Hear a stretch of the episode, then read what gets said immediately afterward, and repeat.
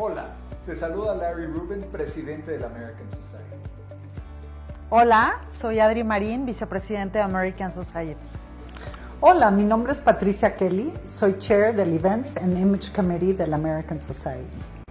El American Society fue fundado en 1942 por el entonces embajador de Estados Unidos en México, el embajador George S. Messersmith y líderes de la comunidad americana. En 1942 se fundó la Biblioteca Benjamin Franklin y aparte de eso, el American Society empezó a buscar y recaudar fondos para apoyar a México en la Segunda Guerra Mundial. A lo largo de los años, el American Society ha venido haciendo acciones contundentes en apoyo de la relación bilateral entre México y Estados Unidos. Hoy la comunidad americana son más de 2 millones de norteamericanos viviendo en México, miles de empresas americanas creando cientos de miles de empleos para mexicanos y americanos. Vale la pena mencionar que México alberga a la comunidad norteamericana más grande del mundo y les comento orgullosamente que somos un espacio plural que promueve la diversidad, la inclusión y el conocimiento. Somos una organización apartidista, no lucrativa y además apoyamos muchas acciones de las más de 110 organizaciones filantrópicas que apoyan a la comunidad mexicana. Totalmente. Aparte de eso, nuestro presidente honorario siempre ha sido y es el embajador de Estados Unidos en México. John F. Kennedy, cuando visitó México en su visita oficial, pronunció unas palabras clave en esta relación bilateral.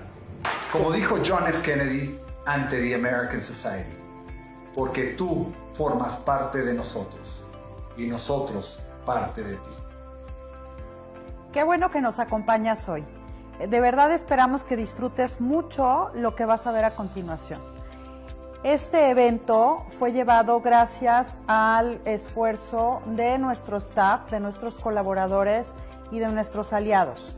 Como sabes, en los últimos meses en este entorno eh, eh, virtual, digital, nos hemos esforzado por llevarte contenidos relevantes, interesantes, diversos y que aporten en tu día a día. Hoy agradecemos muy especialmente a nuestros aliados. Constellation Brands, Dow, 3M, EY, PwC, La Moderna, Standard Poor's, Bristol Myers Squibb, American Express, Axalta y Honeywell. Los invitamos a formar parte de esta gran familia y les reiteramos que en la American Society todas las nacionalidades son bienvenidas. Welcome. Bienvenido. Become a member.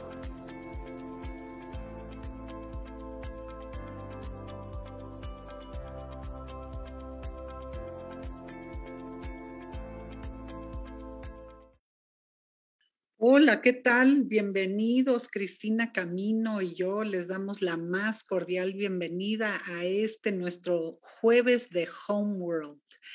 Y hoy abordaremos un tema que es el tema del momento para muchos porque es el regreso a clases y le vamos a dar un enfoque humano.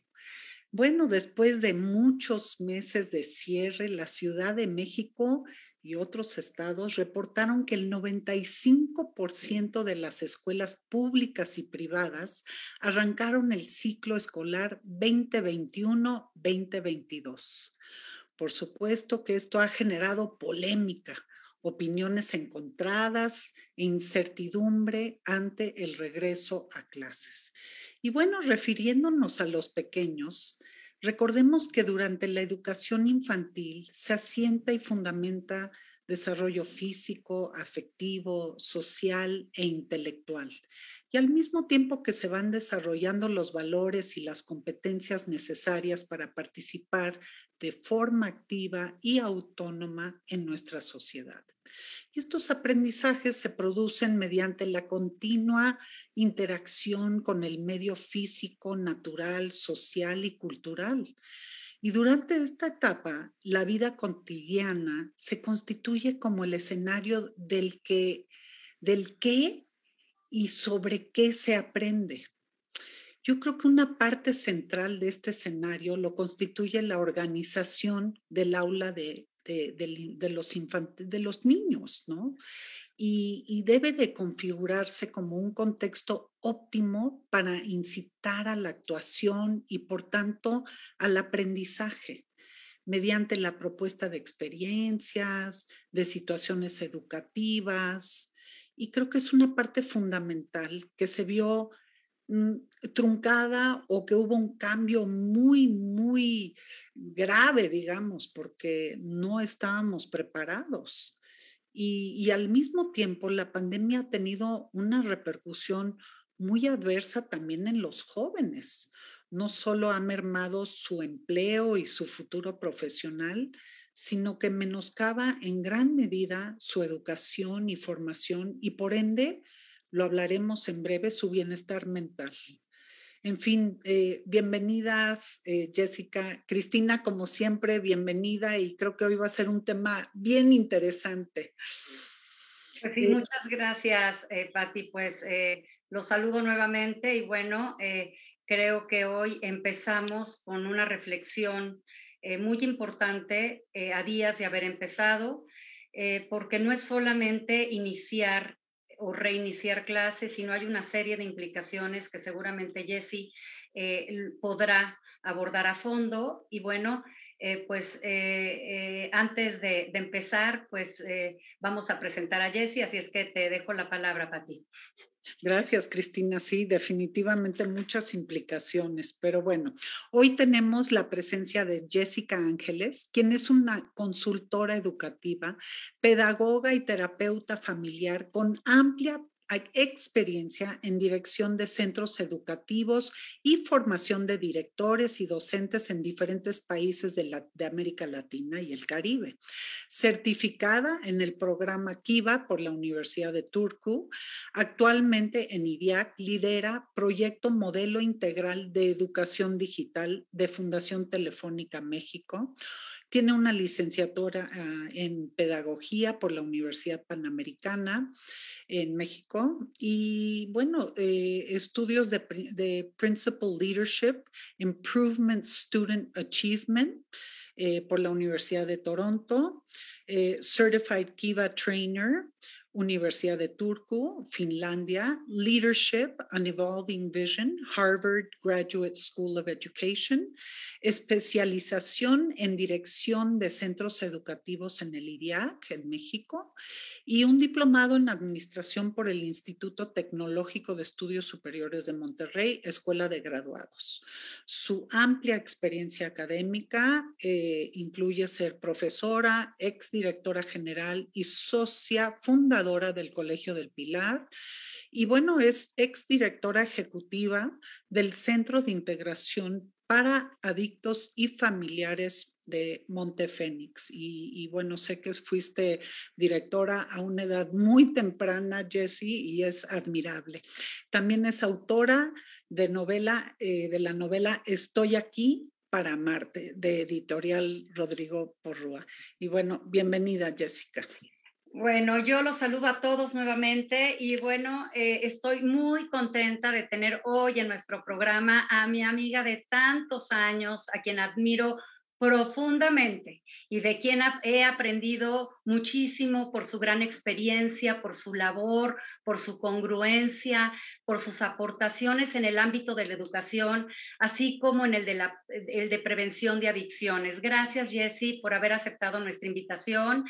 Eh, desde que eh, y bueno, pues ya entrando en tema, desde que se suspendieron las clases presenciales, ella ha tenido un rol muy activo y trascendente en, distintos foros nacionales e internacionales, en los que su participación desde su formación y experiencia han aportado un análisis muy claro sobre la situación que vive la educación en México y el mundo, así como ha podido aportar guías prácticas a todos los involucrados de las comunidades educativas para poder enfrentar, afrontar y sobrellevar esta situación que, ha afectado a las distintas comunidades de manera distinta.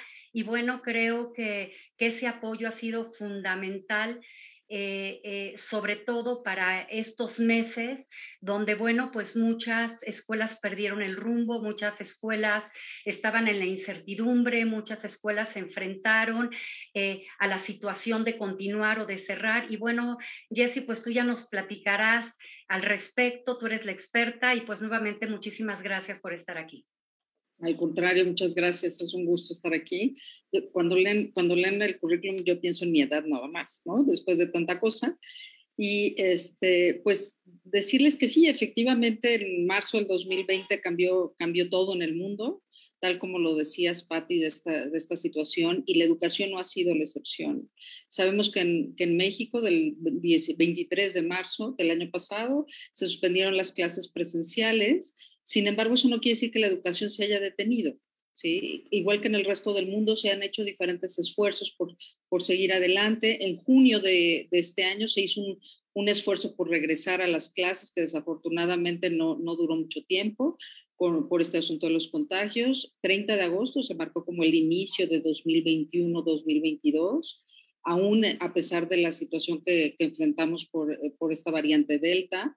Sin embargo, confiemos en los colegios. Yo quiero confiar en que los colegios tomaron las mejores decisiones, primero con base en la salud y en evidencia científica, en decir, esto es lo que marca la ciencia, tenemos grandes expertos, y grandes expertos en México que han dicho, bueno, pues lo que hay que hacer es que hay que ventilar bien los salones, hay que tener ventilación cruzada, medidores de CO2, tenemos que tener sana distancia, usar cubrebocas, que solo los adultos vacunados puedan estar dentro de las instituciones, ese, ese tipo de reglas, el tener muy claro qué vamos a hacer si se, si se presenta un caso, hacer toda esta parte del tracking. Justo esto es eh, e, ese tipo de medidas me parece que está resuelta de parte de los colegios. Claro, no es la misma realidad de los colegios privados de los públicos también, ¿no? Eso creo que vale la pena. Y así como, como decían que habían vuelto la mayoría de, las, de los niños, hay estados que decidieron no regresar, ¿eh? Por ejemplo, el estado de Guerrero decidió quedarse en casa porque así eran las condiciones. Entonces, me parece que podríamos empezar por enmarcar esto. La educación no se detuvo, se han hecho esfuerzos distintos al respecto y ahora estamos justo en, después, de, después de varios meses, me parece que son como 15 meses, de enfrentar una nueva situación aquí, de, este regreso a clases presenciales en diferentes modalidades, a distancia, de manera híbrida, o incluso hay escuelas que decidieron regresar presencial absolutamente toda la población todos los días. ¿sí? Creo que este es el panorama al que nos enfrentamos hoy. Claro, bien complejo, ¿no? Este, porque digo, hace 15 meses hubo un gran cambio que fue para todos, los docentes, o sea, los profesores, los directivos, los padres de familia, los hijos, todos, todos tuvieron que adaptarse a esta nueva realidad y, buscar la manera poco a poco de entender este nuevo medio de educación, de cómo seguir el programa de educación. Yo me acuerdo, yo tengo una hermana que es maestra y bueno, pues estaban todos en las plataformas y viendo cómo le hacían y pues ha sido muy complejo. Para mí, creo que también, o sea, lo que yo me imagino es que pues para algunos, como bien lo dijiste, las escuelas privadas, los niños con más privilegios, pues pudieron tener más acceso con más rapidez, digamos, a cómo adaptarse a esta nueva modalidad de la educación. Este, pero yo creo que los que estaban mm, en entornos desfavorecidos eh, pudieron haberse quedado fuera de, esta manera más rápida de integrarse a, este nueva, a esta nueva modalidad de, educación pues digital, porque finalmente las tecnologías fueron las que, las que nos salvaron. Claro, y fíjate que aún las escuelas privadas, yo creo que, que hay una diversidad en México desde escuelas con mayores recursos y escuelas privadas con menores recursos, y eso no lo podemos eh, perder de vista porque no es lo mismo hablar con aquellas eh, eh, escuelas que ya contaban con un equipamiento antes de que sucediera. O sea, para ellas eh, retomar las clases en formato virtual fue muy sencillo y para otras pues tuvieron que equiparse, tuvieron que asesorarse. Digo, sabemos, por ejemplo, el TEC de Monterrey, bueno, ha sido un líder en este país, digo, a mí me tocó participar hace más de 25 años en, la capacitación de, maestros de universidad virtual y para ellos el, haber, eh, eh, el haberse ido a, un formato virtual, pues al día siguiente comenzaron, pero no fue, no fue la realidad para todos. Entonces yo sí creo que, que Jessy nos podrías un poco hablar de, de todas estas situaciones que ha enfrentado México y creo que otro punto fundamental es cómo los padres han, han, tenido un papel fundamental, ya muy participativo, eh, para tomar decisiones. Y, y con base en eso, bueno, pues las escuelas también han decidido, los padres de familia ya han tenido un, papel activo, muchos, muchos eh, estaban en una situación de duda, de incertidumbre, de temor, y bueno, cómo e, esa participación y, esa, y esos acuerdos de los directivos con los padres de familia, pues también han llevado a, a distintas acciones. Entonces, si nos podrías un poco platicar acerca de, de, qué ha sucedido en este México tan diverso, con, escuelas públicas también tan diversas, que no, no tenemos el mismo nivel en unas y en otras, dependiendo del Estado, y también hablando de la educación privada, que también tiene sus diferencias. Creo que tienes mucha razón. En el caso de la escuela privada, pues sí, hay una gama enorme. Está una escuela pequeñita que apenas cobra cierta colegiatura. De hecho, un muy buen porcentaje, por ejemplo, de los preescolares privados cerraron porque claro, los, los papás llevar a los, a los, chiquitines, pues no puedes llevarlos a la escuela, tener un niñito de tres años que se conecte un par de horas, pues está, es muy, muy complicado, ¿no? A, a, diferencia de un chico más grande, esto que hablabas del TEC de Monterrey, que son chicos de universidad, que efectivamente tienen un brinco, porque además los profesores están capacitados, porque eso, eso sucedió. Hay escuelas que ya llevaban plataformas, los maestros tenían más competencias digitales, y en el momento que el estrés, por supuesto, que es menor que aquellas escuelas donde el maestro está acostumbrado a tener su aula, a planear, a hacer eh, materiales, a, este contacto y de repente pues sabes que no, te vas a tu casa, te montas en una, computadora, tienes que, planear de una manera distinta, conectar de una manera distinta, implica como un, implica un cambio de paradigma, me parece. ¿Sí? En el caso de las escuelas oficiales igual, en el caso de las escuelas oficiales recordemos que hubo unos tiempos de, de, marzo a junio, lo primero que se hizo fue pues mandar tareas, cosas de ese tipo. A mí me toca liderar un, un proyecto muy lindo donde tengo a cargo más de 100 escuelas en Ciudad de México, Estado de México, eh, Yucatán y 10 centros comunitarios con NAFE en Aguascalientes. Entonces, nuestra realidad se vio muy clara de, marzo a junio, lo primero que hicieron los, los directores fue pedirnos cómo los entrenábamos para usar eh, Mi, Zoom, porque querían comunicarse con sus, con sus docentes. Ese fue el primer, eh, el primer momento. Cuando regresábamos a clases el año pasado, en agosto, y cuando el, entonces secretario de Educación dijo, ¿saben que no vamos a regresar? Entonces las escuelas empezaron a preocuparse mucho. Y entonces empezaron a buscar las escuelas, eh, las escuelas públicas de qué manera acercarse a los, a los alumnos de mil formas, ¿eh? tal como decías, eh, Cristina.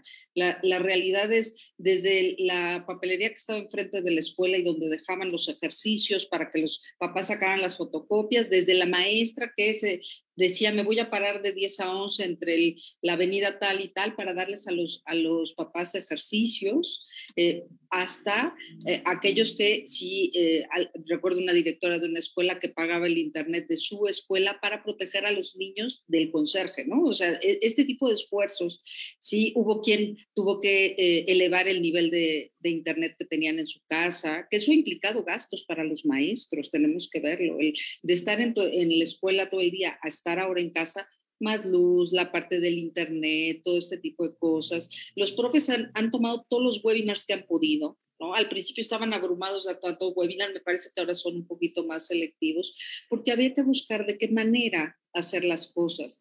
En realidades como la de Yucatán, que la conectividad es bajísima. Recordemos que el Internet en este país es alrededor del 50% de la población y de ese, pues menor todavía el que se dedica a la educación, ¿sí? Entonces hubo que hacer visitas domiciliarias, ir a ver cómo estaban los niños, buscar ese contacto con ellos. Y los maestros, yo les diría que han sido los grandes héroes. Además de todos los trabajadores de la salud en esta pandemia, la mayoría de ellos han esforzado muchísimo, buscando de qué manera llegar a sus alumnos, inventándose 25 mil formas.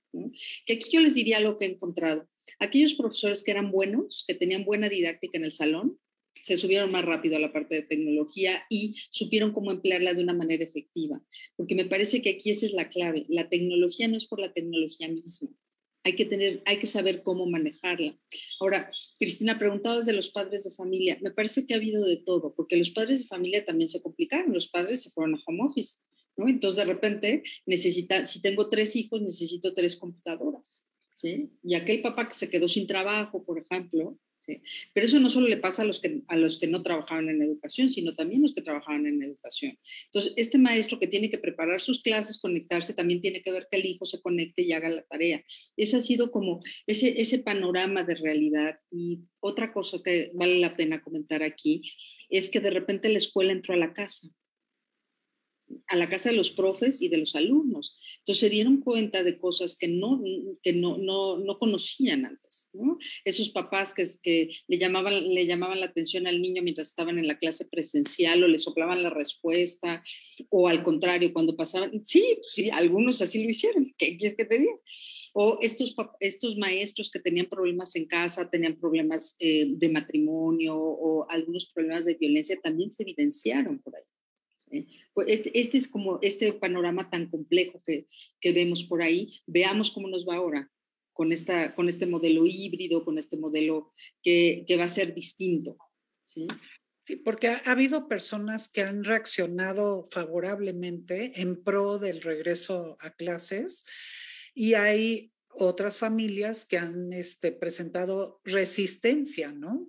Al, regreso a clases. Y yo creo que la reapertura de las escuelas y las universidades pues será indudablemente beneficioso y valioso para los estudiantes y para las contribuciones económicas que ellos harán. Hay esa parte también, ¿no? Porque las escuelas, hubo escuelas que no pudieron este, cobrar sus mensualidades como antes o, este, y también se vieron afectadas económicamente, me imagino. Este, creo que ante esta apertura o reapertura, eh, también hay beneficios para las familias, porque habrá personas que gracias a la reapertura de las clases pueden regresar a trabajar. Hubo personas que se tuvieron que quedar en casa no, no por gusto, sino por pues porque no había de otra, ¿no? Entonces, este, ¿tú qué opinas de, esta como, pues en la balanza, es, se respeta la, la, opinión de los que quieren que la reapertura y los que no quieren la reapertura? ¿Es válida, no? Yo creo que sí, me parece que sí. Creo que estamos en, en un momento en que lo, lo, esencial es la flexibilidad y la adaptabilidad. Aquí el, problema es que las escuelas necesitan recursos humanos y tecnológicos para poder atender las dos modalidades, porque digo, tú puedes tener un modelo híbrido donde los niños van dos días, dos días se conectan y bueno, está bien, pero si tienes un modelo híbrido, pero además el, que se quiere quedar en casa y quedarle virtual, pues necesitas doble plantilla de profesores. Y esto que decías, esto que decías, Patti, creo que ha sido, es, es una realidad. Lo cierto es que en, en, verano del año pasado las escuelas tenían carteras vencidas altísimas de deudores, de papás que decían, ¿por qué si nada más se conecta dos horas ¿sí? Lo cual trajo otro problema más, porque las escuelas, aunque, aunque nosotros pensáramos como, como expertos en educación de decir, oye, no tienes que tener conectado al niño seis horas, siete horas, sino tienes una sesión de una hora y le dejas tarea para el resto del día, las escuelas, los papás decían, no, no, si no se conecta es que no le están dando clases, entonces no quiero pagar. Esa fue la complicación. ¿Sí? Como esta, esta falta como de acuerdo y de decir, bueno, entiendo que hay situaciones muy complicadas, de gente que no podía pagar, pero también de gente que no quiso pagar, ¿eh? Eso, eso complicó mucho. Entonces, tienes esta situación complicada y ahora en el regreso a clases necesitas tener dos plantillas, una para los que asisten y otra para los que hacen virtual.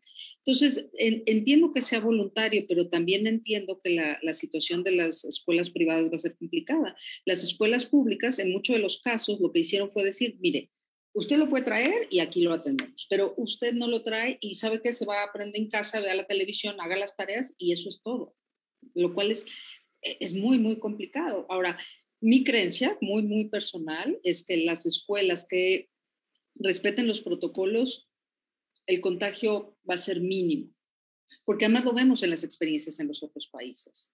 España, España cerró muy poco tiempo y siguió ciertos protocolos y lo hizo bastante bien ¿sí? En algunas partes de Estados Unidos también, claro, de repente hay una escuela como esta que leía yo, que una maestra contagió como a 12 chicos, ¿sí? Pero es un caso mínimo. Entonces, me parece que si, si respetamos, si cuidamos, podemos hacerlo. Ahora, hay indicaciones muy precisas.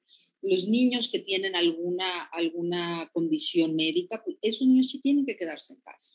¿Sí? Pero yo creo que aquí es donde viene la empatía, la empatía de entender, entender a las familias, ¿sí? Oía yo un, pediatra que decía, mire, si este, yo digo que no regresen a la escuela hasta octubre, que es cuando va a bajar la curva, de contagios, pero si usted, señor, se tiene que ir a trabajar, lleva a su hijo a la escuela. Esa, es la realidad que tenemos que enfrentar. Ahora también depende de la edad. Los más chiquitines, pues claro que necesitan ir más tiempo a la escuela. ¿Sí? Sin dejar de ver que los adolescentes, por ejemplo, necesitan contactarse. Son, son chicos que algunos han estado muy aislados, están hasta acá de estar encerrados en, en las casas, los universitarios también. ¿no? Los, los, universitarios mueren por ir. Ahora, ese es, creo que esa es una parte. Ahora, en el caso de los docentes y en el caso de la gente que trabaja, ¿sí? que lleva, llevan meses en, en home office, sacarlos de sus casas, ese es otro reto. ¿eh? Convencer a, la, a las personas que tienen que salir porque hace un año estábamos furiosos porque nos encerraron, pero ya nos acostumbramos a estar encerrados. Ahora sácalos de, sácalos de sus casas para volver a, a, retomar el ritmo. Ese ha sido un grave problema para los, para los directores de las escuelas, por supuesto. Mira, oye, ¿y tú consideras que, que, los que los y las estudiantes han aprendido durante la pandemia? O sea, ¿qué, qué podemos hablar acerca del desempeño escolar? Eh, entendiendo que, bueno, la diversidad en México es tan grande que yo sé que no, que, que no hay una respuesta para esto, pero si la enfocáramos en las personas que han tenido recursos y que, y que son privilegiadas y que han tenido el equipo para, para conectarse, para, para poder eh, dar seguimiento a su formación, eh, ¿realmente se ha logrado el aprendizaje? Ah, yo te diría que sí, en muchos de los casos, y tanto escuelas eh, públicas como privadas, porque te digo que los, los, de las escuelas públicas hay maestros geniales que hacen cosas increíbles con tal de llegar a los, a los niños, igual que las escuelas privadas. Sí creo que han aprendido y creo que una gran ofensa a los maestros es decirles que ha sido un año perdido, porque estos pobres maestros que han trabajado día y noche y de repente les dices que no aprendieron nada, pues no. Que, que no, no se va a aprender lo que se intentaba, eso es cierto, ¿sí? Que me parece que las escuelas que se centraron en los aprendizajes estos que consideramos irrenunciables, los básicos, básicos en la parte de lectura, en la parte de matemáticas, que en lugar de preocuparse por cubrir el programa y llenar los cuadernos, se centraron en lo más importante, claro que hicieron que los alumnos aprendieran. Además, eh, creo que aquí cabe la posibilidad de hablar con los alumnos y preguntarles qué han aprendido. Porque claro que han aprendido desde conectarse, desde tener acceso a las plataformas, desde que han tenido que aprender a ser creativos, a inventarse 25 juegos dentro de, dentro de casa. En la familia donde les decía hay tres hijos, el papá y la mamá y todos trabajan, pues ya aprendieron a negociar, ya aprendieron a guardar silencio cuando el papá tiene una junta. Ya se, se, tuvieron que distribuir las tareas de la casa, porque además hubo un tiempo que por, por, este, por preocupación por el contagio no tuvieron ayuda para las labores domésticas. Entonces, bueno, pues uno, el que tiene, entonces, todo ese tipo de, de competencias, las que llaman soft skills, toda esta parte de, no, de, negociación y tal, me canso que lo aprendieron. Y la parte de, de, autonomía en el aprendizaje, es decir, si no entiendo algo, me busco un video en YouTube para que me lo vuelva a explicar o, volver a ver la grabación de la clase del maestro. Por supuesto, y segura que aprendieron los chicos. Sí, totalmente. Como bien dices, hemos aprendido estos soft skills que a lo mejor teníamos en la calle del olvido, este, y hoy pues la convivencia, el apreciar ciertas cosas, inclusive algo tan básico como, como la higiene.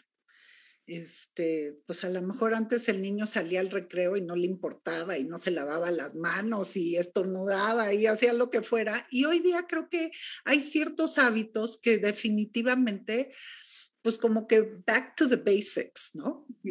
Entonces, este, oye, Jessie, ¿y tú qué, qué consideras han sido los costos emocionales tanto en los directivos, en los maestros, en los padres de familia y obviamente en los alumnos?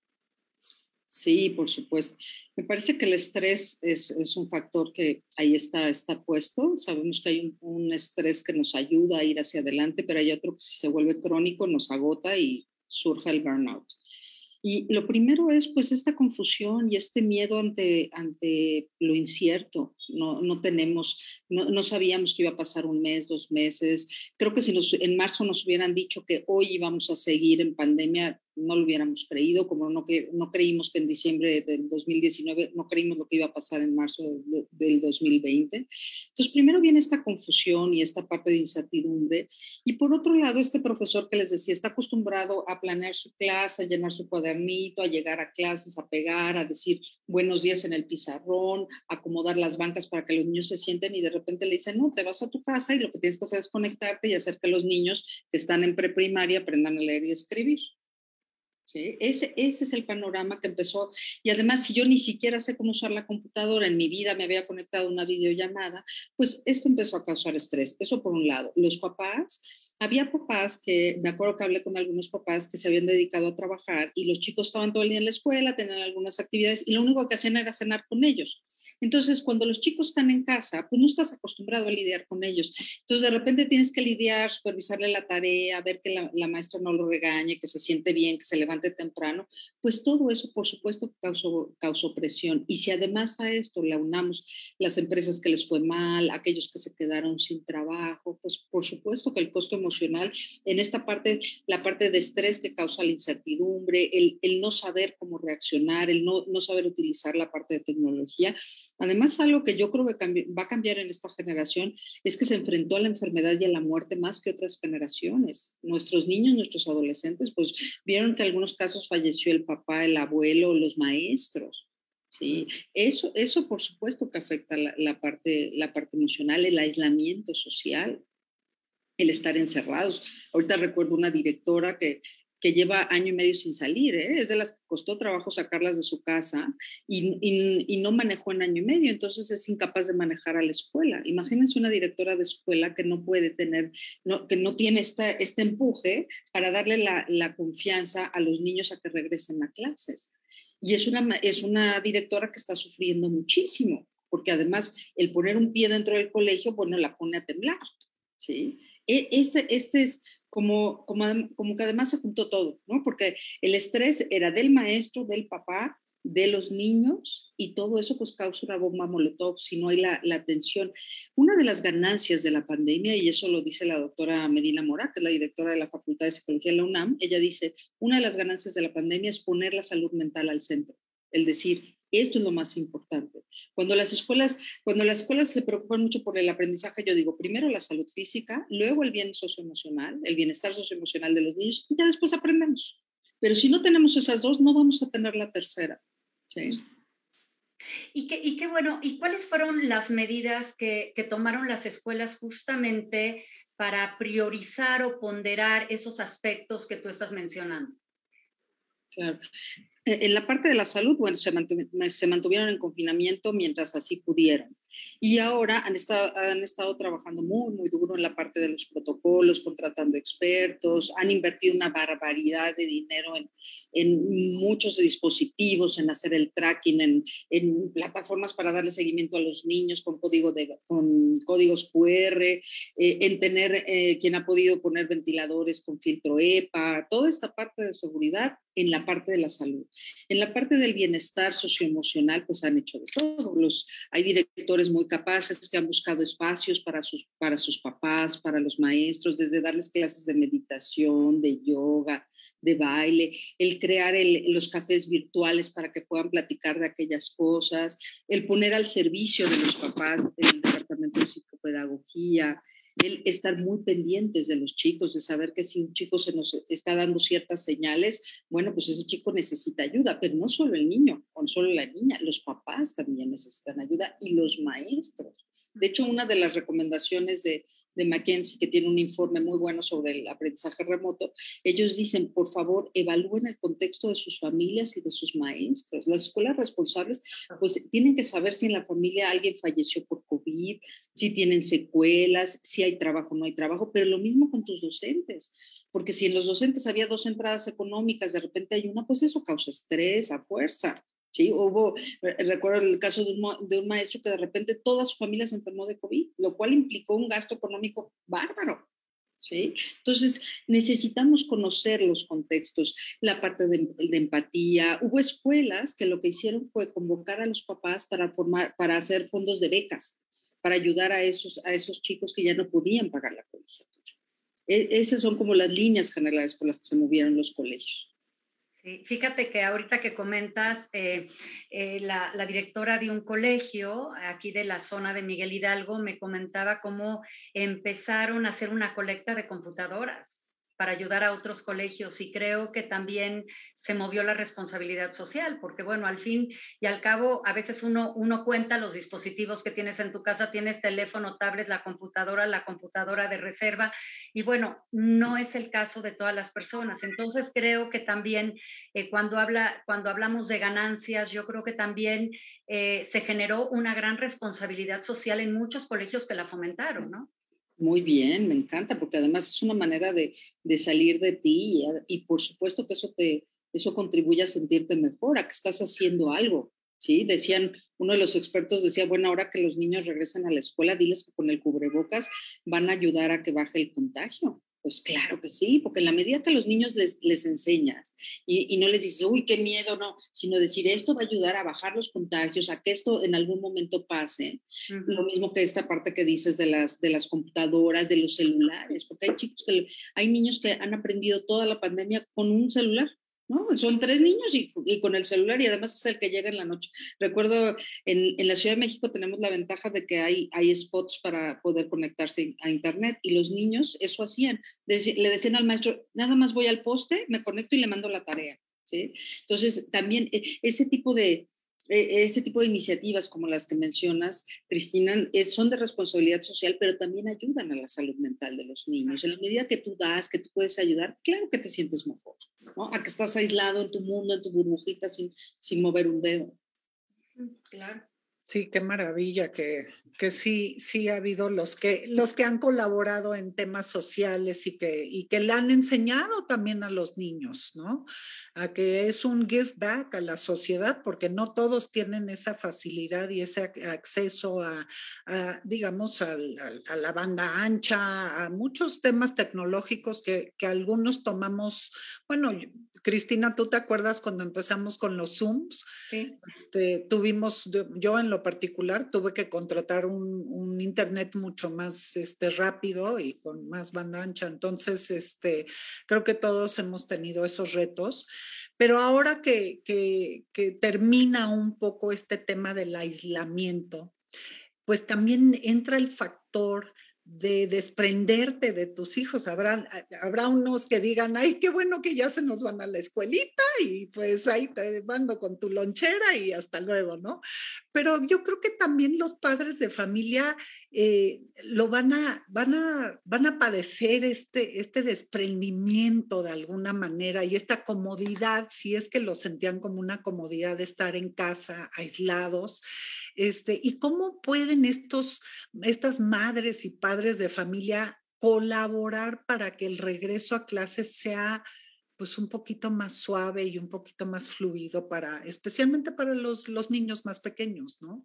Claro, sí, yo, yo, estoy de acuerdo contigo. Me parece que ha sido una oportunidad en algunos casos de las familias de reencontrarse, de estar juntos un tiempo, de, de, de me decía, una mamá que tiene seis hijos decía que estaba feliz porque ahora veía todo lo que aprendían todos sus hijos. ¿no? Claro, no es el caso de todas, pero me parece que la colaboración, la, la, parte de la empatía con la escuela es muy importante y hacer sentir seguro a, a, sus hijos, porque si ellas no están seguras y es que te vas a contagiar y es que te va a pasar algo, pues el chico va a ir con ese, con, con ese nervio y con esa idea, entonces va a llegar y va a estar así, prepararlo, Seguramente el, hubo escuelas que mandaron videos antes para decirles, miren, van a pasar por aquí, van a entrar, aquí los vamos a recibir, este va a ser nuestro saludo de la escuela. Todo ese tipo de preparaciones les sirven a los niños. Y yo creo que en el caso de las escuelas, como decías, eh, Cristina, los papás han tomado otro rol y ese rol en muchos de los casos ha sido muy benéfico, en otros pues ha afectado a los niños porque están metidos en la clase, entonces regañan al niño y como te decía, le soplan, le soplan las respuestas. Entonces yo, yo les diría a los padres de familia, por favor, colaboremos, seamos empáticos con la escuela, no hay escuela perfecta, no hay colegio perfecto, nunca le hablen mal a los, a los niños de sus maestros, si hay algo que decir, por favor, díganselo a, la, a los medios correctos Eviten las, las conversaciones destructivas en WhatsApp, que eso no ayuda ni no, no abonan, porque además estamos en una etapa que ha sido complicada para todos. Y creo que lo que hemos aprendido es que tenemos que ser flexibles y adaptables. Aquellas mamás que les gustaba todo perfectito y, y, eh, que el niño no salga de la raya, pues ni modo se va a salir de la raya y no pasa absolutamente, absolutamente nada. Pero tratar de ponernos uno en los zapatos de los docentes por un lado, y por otro lado, saber que estamos buscando lo mismo, y es que, que los niños estén bien, que aprendan ¿sí? de, la mejor manera, y que, y que ahorita viene otro cambio, porque, a ver, ya vivimos la parte de pandemia donde estuvieron confinados y estuvieron aislados.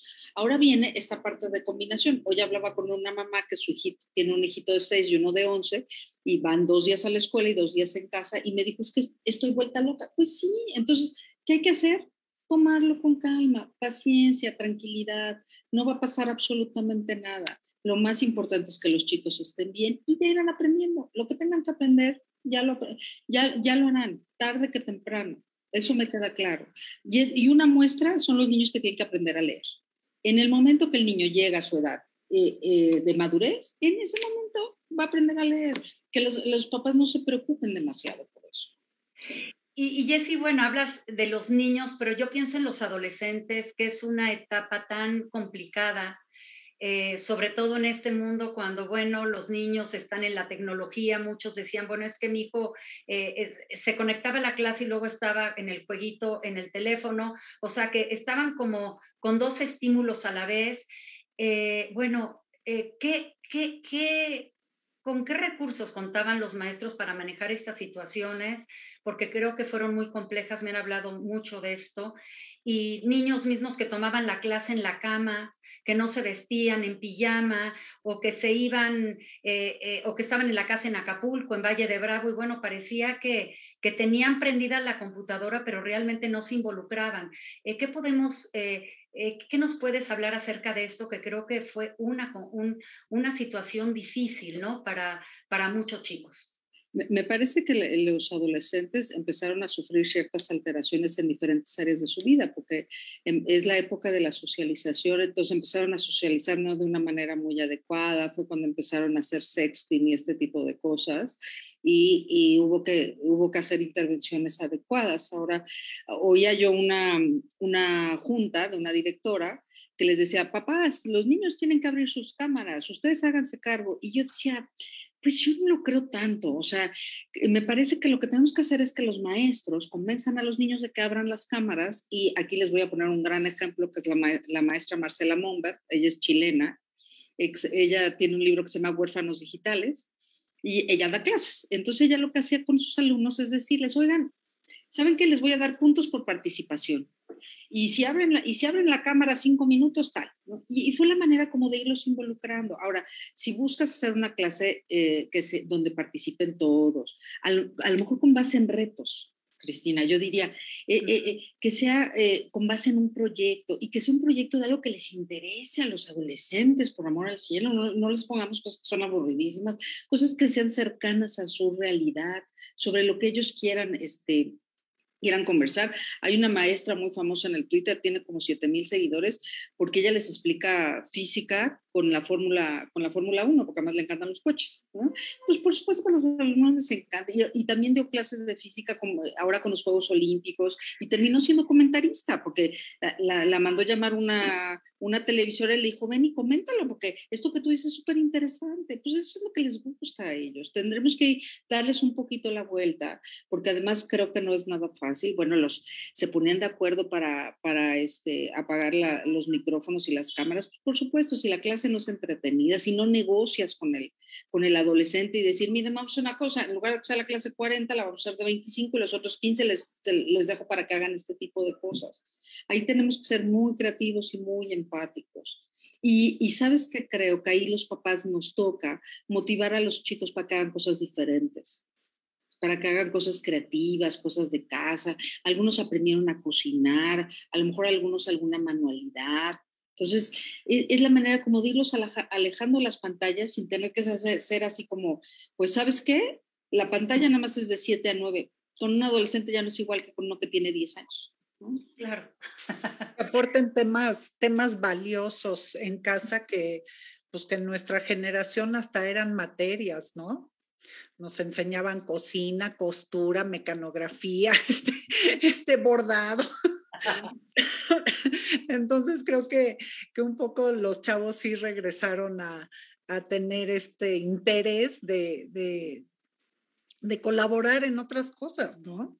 Sabes, a mí se me ocurría que para, por ejemplo, los chicos de tercera secundaria podrían diseñar como sesiones en línea para los más chiquitines porque esa es, una parte importante, porque es decir, no solo son estas clases que le llamamos síncronas en tiempo real, sino hay actividades que se pueden hacer offline, ¿no? Entonces decía, ¿qué tal que pones al tercero de secundaria a pensar cómo le enseña a multiplicar al de segundo de primaria? Pues claro que les va a encantar, esas cosas son mucho más divertidas. Ahora, eh, Patti dice que, eh, dice, son cosas que aprendíamos cuando éramos jóvenes, no solamente eso. Finlandia hace ese tipo de cosas, ¿no? Tiene clases de carpintería en tercero de primaria. En, en Canadá, que es eh, en, en, Ontario, los, los exalumnos van a las escuelas y enseñan a los niños cosas básicas de la vida, por ejemplo, cómo cambiar la, la cadena de la bicicleta, cosas esenciales. Entonces, quizás esa podría ser una buena oportunidad. Claro. ¿Y, lo, ¿Y qué nos puedes decir de los, de los alumnos de preparatoria? Esos chicos Ahí, eh, mi mayor preocupación con los chicos de preparatoria, les voy a decir que es la deserción, porque, porque son, eh, es una época muy crítica y eh, los chicos puede ser que no les, no les interesen las, las clases en línea o no tienen los recursos para ello y los papás los ponen a trabajar. Hubo chicos a los que pusieron a trabajar y esos chicos no van a regresar a la escuela. Mm. Esa sí es mi mayor preocupación, pero, pero de la misma manera tenemos que hacer conocimientos que con los chicos que sean significativos. Me parece que una, cuando hablamos de las competencias que tienen que aprender para la vida, pueden hacerlo de una manera divertida y podemos conciliar con los alumnos temas que a ellos les interesen. Toda esta parte, Cristina, de la, de la responsabilidad social, a mí me parece que a los adolescentes les encanta estar ayudando y les das un proyecto y se clavan por ahí. Ahora, ahí viene la, ahí viene la, habilidad del profesor de, traerlo a esas competencias esenciales que tienen que aprender, que tienen que aprender a escribir bien, que tienen que aprender a resolver problemas, a este pensamiento crítico, que puedan distinguir entre, lo, entre el bien y el mal, eso es importante, que entre varias opciones puedan eh, escoger la mejor, eso sí es muy importante. Ahí es. Y para eso puedes usar temas los que quieras. El COVID nos, nos da, pero para rato, ¿no? Desde la epidemiología, desde los avances tecnológicos, desde que hagan una comparación de las vacunas, todo eso, aprovechar lo, que hay alrededor. Me parece que, que es, es, lo que los, los profes tenemos que aprender ahora. Sí, definitivamente en las ciencias yo creo que los chavos han aprendido pues de una manera, ahora sí que del día a día, temas que en su vida se hubieran preocupado, ¿no? Este, yo tengo una hija que se fue a estudiar bioquímica y pues los, ahora sí que los laboratorios, yo dije, pero qué complejo, ¿cómo vas a, cursar el laboratorio de química o de biología a, eh, a, distancia? Y me dijo, pues, pues fíjate que sí se logró y ahora ya van a regresar presencial y, este, y será muy interesante ver cómo estos chavos llegan con muchos conocimientos que probablemente no los hubieran tenido si no hubieran estado investigando día a día, pues digo, mi hija hablas con ella y te da unas teorías y, y, fundamentos, ¿no? De los estudios que se han hecho sobre el COVID, sobre las vacunas, etcétera, que es admirable que en una chavita de 24 años digas, órale, wow, este, y, eso cómo lo, cómo lo sabes, ¿no? Pero pues ahora con las, con las tecnologías, o sea, hay tanta información que lo hablábamos Cristina y yo, hoy no hay, no hay ignorancia porque pues eh, ahí está la consulta, en, eh, eh, o sea, en tiempo aire, ¿no? Es en lo que tú estás hablando, pues yo puedo estar investigando y tener la respuesta. Entonces creo que ha sido, como bien dices, un tiempo en donde los chavos han podido este, estar más inmersos en información que normalmente ni siquiera le hubieran hecho caso. Ahí lo pueden aprovechar los profesores. Yo decía, los chicos saben manejar mejor las, las herramientas, entonces, ¿por qué no nos valemos de eso? decir, tú traes esto, tú usas el Kahoot, tú usas Mentimeter, toda la cantidad de herramientas que pueden ser. Y algo que dices, Patti, que me parece importante acotar aquí, es decir, los alumnos que regresen no son los mismos, no son los mismos de marzo del 2020. Y eso lo tenemos que tener muy claro, ni los profesores. Los profesores del 2020 no son los mismos de ahora. Entonces viene como un reencuentro y ese reencuentro traerá cosas muy buenas. A mí me parece que va a traer cosas muy buenas. Creo que estas generaciones que les ha tocado vivir la pandemia verán otras cosas y habrán aprendido algunas otras cosas. No creo, este, hay quien quien habla como la pandemia, el gran, o sea, es, es como el, el, depurador del, del, del, ser humano, pues no necesariamente, cada quien habrá aprendido, pero sí creo que a estas generaciones les ha tocado vivir algo distinto, como les decía, esta parte de la enfermedad, de la muerte, esta, esta convulsión en todo el mundo, que yo apostaría que esta generación puede ser distinta y va a incidir mucho más en el cuidado del, del medio ambiente, va a incidir mucho más en el cuidado de la salud y muy probablemente de la salud mental también. Entonces, e, ese, ese cambio lo vamos a ver, tenemos la fortuna de verlo. Sí, y fíjate que, digo, nos quedan pocos minutos, pero eh, creo que en algún momento lo comenté contigo, Jesse, de este fenómeno que se está dando del, del homeschooling, del offschooling, de la escuela abierta, que está creciendo, porque tú por un lado hablabas de la, de la deserción por cuestiones económicas, pero también ha habido una deserción del sistema escolarizado al sistema abierto, y también es un fenómeno que estamos viviendo chicos que, ya prefieren irse a la abierta o, se han formado estas células ¿no? de papás que se juntaron y, prefieren contratar una pedagoga. Yo he sabido ya de, muchas de estas células. Eh, ¿Cómo podemos mirar este fenómeno?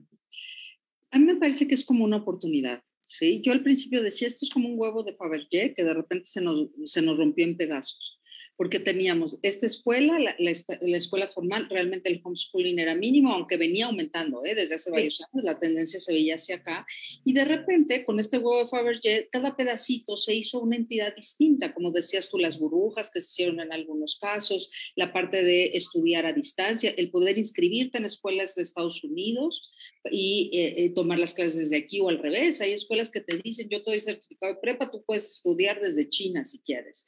Entonces, es una manera como de repensar la, repensar la, la educación. Hay un estudioso que, es uno de mis favoritos, que es Fernando Reimers, que ha estado hablando de, de la parte de educación global, y él dice, la, esperemos que con la educación pase lo mismo que pasó con la peste bubónica. Después de la peste bubónica vino el renacimiento, entonces que después de la, de la pandemia por COVID venga el renacimiento de la educación. ¿no? Ha implicado cambiar la mentalidad, esto que tú decías, Cristina, que a lo mejor antes los papás se atacaban si el, si el niño decía que iba a estudiar la prepa abierta. Hoy es una posibilidad y es decir, podemos aprender de manera distinta. Hay quien dice, ahora que las escuelas que están usando los maestros diadema y tienen la cámara que les sigue, desde el pizarrón, es que los niños no van a aprender. Yo tengo mis dudas, ¿eh? Yo creo que la curva de aprendizaje viene, creo que, que hemos aprendido, hemos, ahora sí que hemos aprendido a aprender de maneras diferentes. Entonces, creo que hay mucho que ver hacia adelante. Si me preguntas a mí, yo creo que es una muy buena oportunidad de, de mirar la educación desde otro punto de vista. Y yo creo que como todo ser humano somos muy adaptables. Entonces, y más cuando eres joven, y, no todos los sistemas son para todos los, los, chicos. Entonces, esto también ha abierto esta gran oportunidad, como bien decía Cristina y tú, eh, que pues a lo mejor en otros países iban un poquito más adelantados en ofrecer esta oferta de diferentes métodos de educación. Y hoy día, pues en México ya, ya, ya son más comunes gracias a este este periodo tan raro que vivimos, pero debe de dar un resultado que en el futuro probablemente dé frutos positivos y jóvenes más preparados porque cada quien tomó su camino en el sistema que, le, que mejor le venía, ¿no?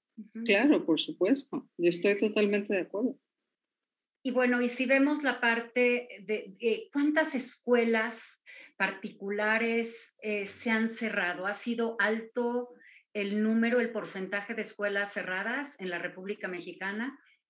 A, mí me parece que sí. ¿eh? Hay, hay, hay, quien dice que incluso ha llegado un 40%, no sé si sea tan grande, pero sin duda sí, porque además te diría que justo en, este, en esta estas posibilidades, si antes había una escuela y esta escuela tenía otras tres que eran su competencia, pues ahora son estas tres, pero como haya distancia, puede ser la que esté del otro lado de la ciudad y puede ser la que sea en línea y puede ser la que sea en, incluso en el interior de la República y hubo, papás que, como tú dices, hicieron burbujas y, e inscribieron a los, hijos, a los chicos en la, escuela pública solo para que les dieran el certificado. Entonces, claro que sí, claro que sí, creo que la, educación privada ahorita viene una revolución donde tendrá que cuestionarse hacia dónde va, hacia dónde se dirige, qué, qué quieren sus, sus, qué necesitan y qué quieren sus papás y los alumnos. Ahora lo, lo esencial yo diría va a ser por un lado la salud, las instalaciones mucho más grandes, que es lo mismo que pasó con las casas. Los chicos, los, los papás estaban viviendo en departamentos muy chiquitines porque sacaban a los chicos a todos lados y de repente cambió. Entonces lo que están buscando ahora los papás es tener casas más grandes o tener casas, como tú decías, en Valle de Bravo o en Cuernavaca o en un lugar donde los niños puedan tener amplitud. Sí, este, este, es, este es, es, una buena coyuntura, me parece. Pero yo creo que como coincido con Reimers como el, como el renacimiento, así va a ser el renacimiento de la educación. Bueno, eh, Jessy, pues eh, creo que este tema da para más. Ya no abordamos el tema de la educación en las universidades porque creo que también ha habido muchos cambios. Eh, hablamos de que había universidades que ya estaban preparadas para recibir una contingencia como esta, pero había otras que tuvieron que, asesorarse y se tardaron eh, para, para, eh, para reiniciar clases, pero bueno, creo que ese será otro tema. Contigo tenemos muchísimos temas que hablar. Eh, yo, yo realmente te agradezco mucho por compartir tu experiencia, que indudablemente, Jessie, nos da más elementos de juicio para comprender a fondo lo que hemos vivido y lo que podemos mirar hacia el futuro. Y me gustaría terminar con una frase y continuar con nuestra reflexión el día de hoy, eh, que aprender es como remar contra corriente. En cuanto se deja, se retrocede, como lo decía Edward Benjamin Bryden. Y bueno, hagamos los esfuerzos necesarios para que nuestros hijos se sigan preparando, démosles las herramientas que necesitan para que el día de mañana sean unos ciudadanos responsables, comprometidos y estén preparados para los desafíos que les toque vivir en el futuro. Y bueno, y continuemos preparándonos para la vida, porque como dijo John Dewey, la educación es la vida en sí misma. Muchas gracias, Jessie. Gracias, muchas gracias. Gracias, Pati. Gracias, Cristina. muchas gracias, Jessica, y fue un placer y muchísimas gracias, como siempre, Cristina. Y bueno, pues cerramos este, este programa que, que nos dio totalmente otra perspectiva de cómo ver este regreso a clases. Eh, parece, pareciera que algunos tenían una resistencia. Creo que después de hoy vamos a, a ver la luz en esta situación nueva que se vuelve a presentar después de 15 meses de aislamiento. Y bueno, pues hay que verlo con, con una mentalidad positiva y decidida y esa es la que hay que transmitirle tanto a los niños como a los jóvenes. Muchísimas gracias a las dos y muchísimas gracias Jessica. Este, sé que eres gran amiga de Cristina y fue muy atinado tenerte el día de hoy y esperemos que regreses porque hay otros temas que tú eres súper experta y ojalá que nos aceptes la, la invitación en, unos días. Estaremos en contacto para que nos, nos regales con, con esta generosidad que nos demostraste el día de hoy, tu tiempo y tu expertise porque realmente eres una mujer muy preparada y, de veras fue un honor que la American Society contara con tu presencia el día de hoy. Y bueno, a la audiencia, muchas gracias por acompañarnos nuevamente en nuestro jueves de Home World. Esperemos que el jueves que entra nos volvamos a ver. A todo el equipo de la American Society, gracias por hacer posible esta transmisión de todos los jueves y a la audiencia por acompañarnos. Buenas noches. Buenas noches.